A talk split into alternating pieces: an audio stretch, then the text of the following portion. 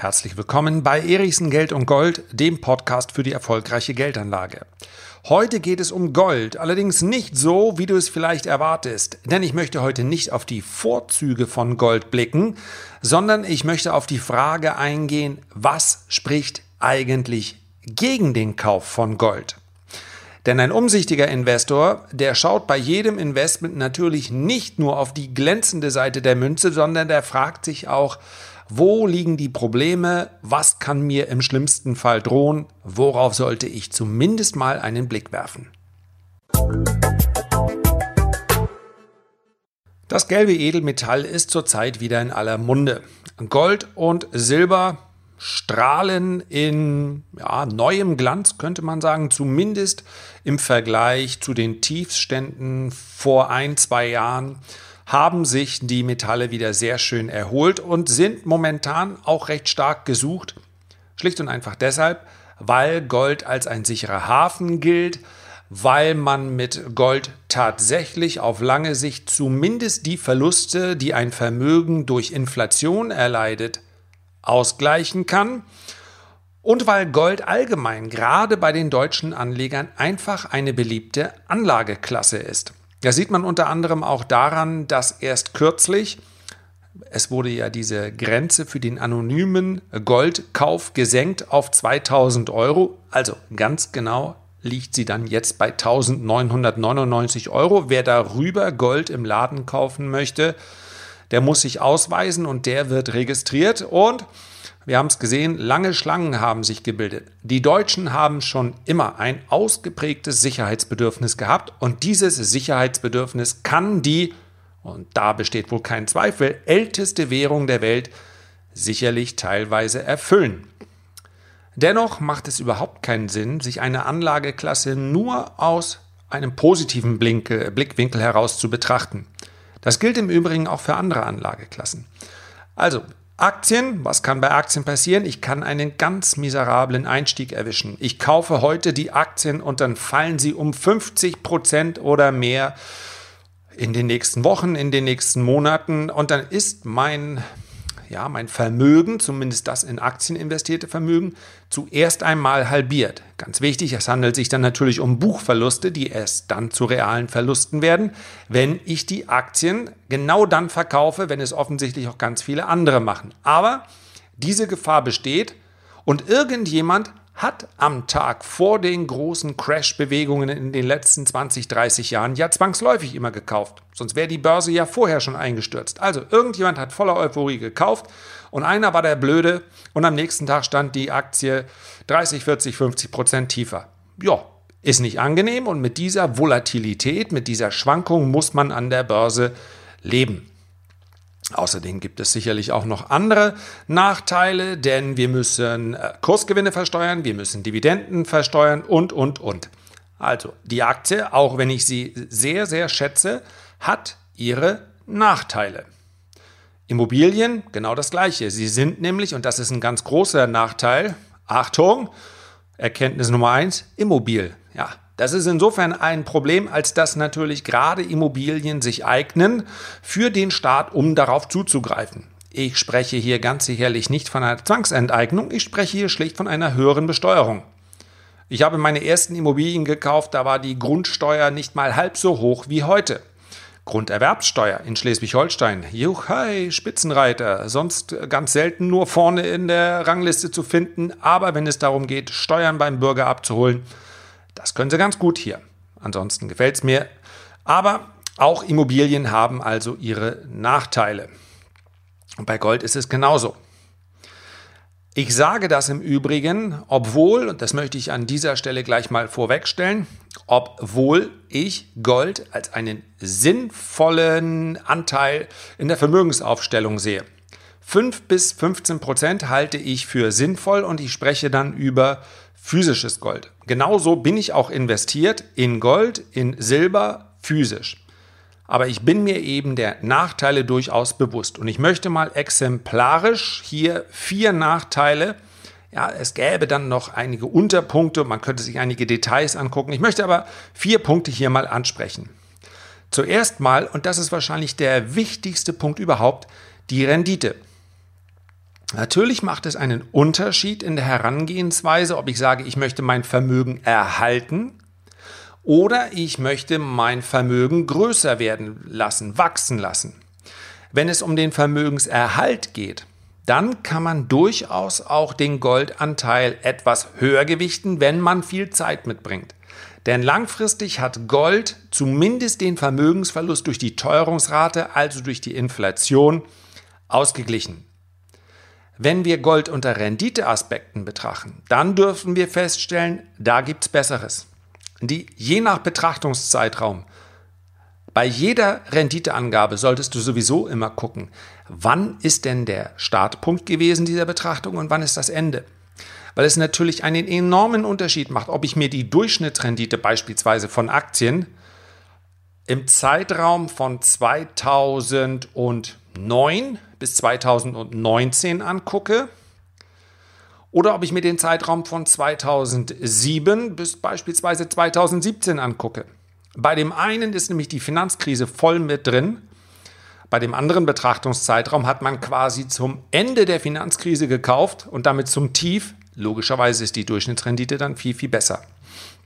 Also je nach betrachteten Zeitraum liegt die Rendite von Gold zwischen 2, 3 oder 4 Prozent. Und das ist ziemlich genau der Wert, um den die Inflationsrate herum schwankt. Mehr ist es nicht.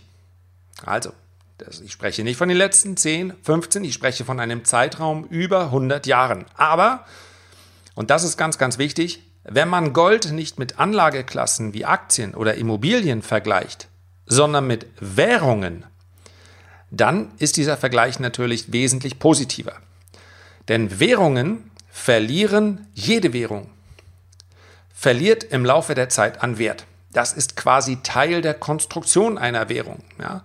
Wir wünschen uns ja eine Inflation, das spricht für ein gesundes Wachstum. Und auf, eine, auf ein Papiergeld, auf eine Währung schlägt diese Inflation immer voll durch. Die Kaufkraft einer Währung sinkt permanent. Betrachtet man Gold als Währung, dann müsste man diesen ersten negativen Punkt zumindest in Anführungszeichen setzen, denn dann wäre Gold die stabilste Währung, die wir seit 1000 Jahren kennen. Verglichen als Anlageklasse, also als Renditemodell, eher ein schwächerer Sachwert. Zweiter Punkt, einer, der mir begegnet, und zwar von Tag 1 der Börsenanlage. Das war Mitte der 90er Jahre. Ja, kurz nach der Geschäftsfähigkeit habe ich mich dann auch an der Börse getummelt. Das ist die Goldmanipulation. Das taucht in zahlreichen Videos auf als Kaufgrund. Für mich ist das Gegenteil der Fall. Dazu muss man wissen, die Anlageklasse Gold ist klein. Ja, wenn man sich die, wenn man sich das absolute Volumen anschaut, dann ist es natürlich ganz beachtlich. Das Goldvolumen in Relation zu dem Aktienmarkt, zum Anleihemarkt oder zum Immobilienmarkt ist verschwindend klein.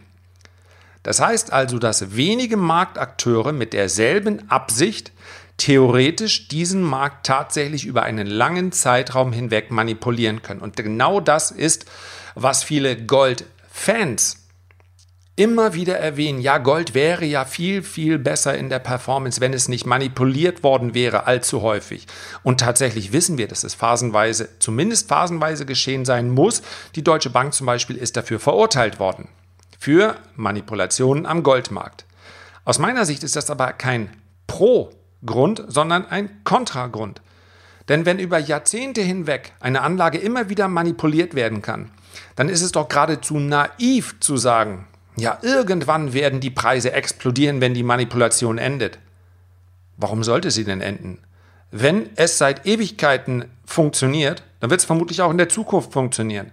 Und dass man einen relativ kleinen Markt manipulieren kann, ist für mich kein Pluspunkt, sondern eindeutig ein Negativpunkt. Drittens, ganz praktisch, der Kauf. Im Gold, gerade wenn man es physisch kauft, ist der Spread, also die Differenz zwischen dem Ankaufskurs und dem Verkaufskurs, relativ hoch. Ich möchte dir keine Tipps darüber geben, wie oder wo du Gold kaufen solltest. Wichtig ist aus meiner Sicht, dass du im Internet vergleichst. Ja, es gibt ein paar Seiten, da kann man sehr schön sehen, wo ist der beste Ankauf, wo ist der beste Briefkurs.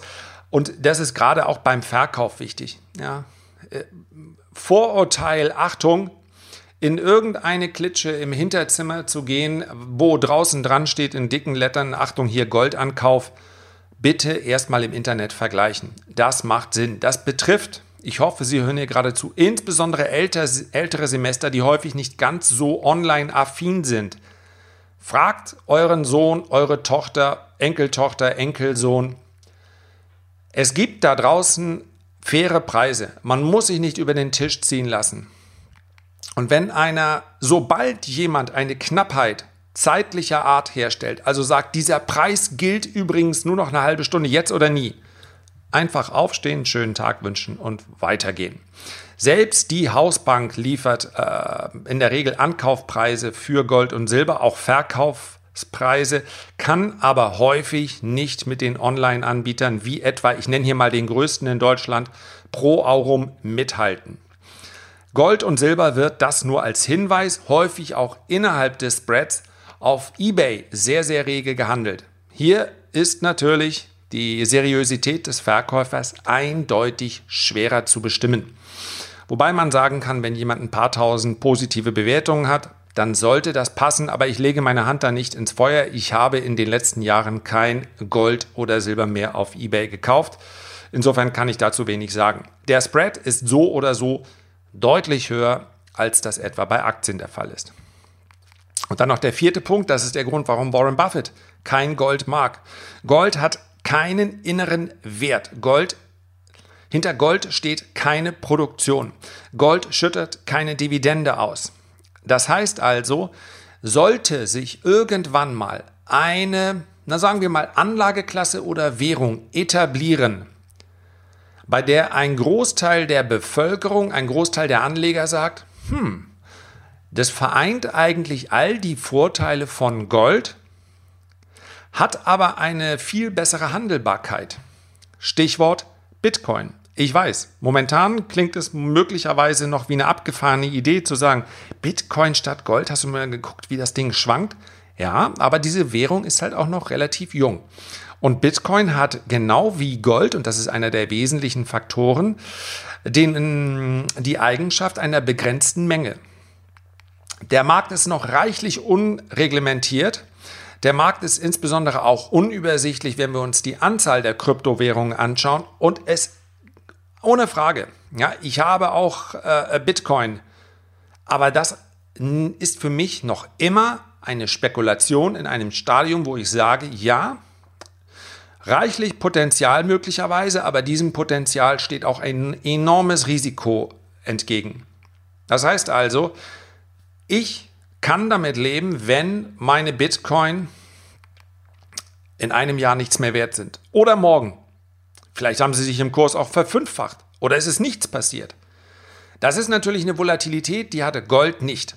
Aber wenn wir über einen Zeitraum sprechen von 10 oder 20 Jahren, dann kann sich dieser Zustand auch mal geändert haben. Und Gold ist nur das wert, beziehungsweise hat nur den Wert, dem wir ihn zugestehen. Weil Gold keinen natürlichen inneren Wert hat durch seine Funktion in dieser Wirtschaft. Es hat beinahe ausschließlich eine Wertaufbewahrungsfunktion. Ja, Schmuck, kann man sagen, ist auch eine Art des Verbrauchs, aber tatsächlich wird das meiste mit großem, großem Abstand, das meiste Gold gehandelt und dann irgendwo hingelegt, in der Hoffnung, dass es später mehr wert sein, wird. Und das ist natürlich etwas anderes als bei einem Unternehmen, welches permanent Gewinne generiert. Ja, selbst Unternehmen, die keine Dividende ausschütten, können ja Gewinne generieren und davon äh, vielleicht Rücklagen bilden. So oder so steigt der Wert eines gesunden Unternehmens immer weiter. Das ist bei Gold nicht der Fall. Das ist der Grund, warum Warren Buffett sagt, Gold ist für mich keine Anlage. Da wären wir wieder bei Punkt 1. Wenn wir es als Währung sehen, dann ist Gold durchaus etwas Attraktives und wer sagt, eigentlich möchte ich überhaupt gar nichts machen, der ist wahrscheinlich besser bedient, wenn er ein, zumindest einen Teil seines Bargeldes in Gold legt, denn die einzige Sicherheit, die er bei Cash hat, Ray Dalio hat es gerade gesagt, Cash is Trash. Also, äh, Geld ist Müll. Das äh, hört sich im Englischen viel schöner an. Cash is Trash. Damit meinte er, Ja, wer Cash hat heute, der kann einfach zusehen, wie sein Geld entwertet. Und das war im Übrigen schon immer so, wird aus meiner Sicht in Zukunft sich vermutlich eher noch beschleunigen, diese Entwicklung. Also soweit zum Gold. Ich hoffe, es ist nicht allzu negativ rübergekommen. Ja, wenn ich jetzt ein großer Pessimist wäre, dann würde ich ja meine Goldbestände verkaufen. Mache ich auch nicht. Es gibt allerdings aus meiner Sicht, zumindest wenn man eine rentable Anlage möchte, auch keinen Grund jetzt nur Gold oder Silber zu kaufen.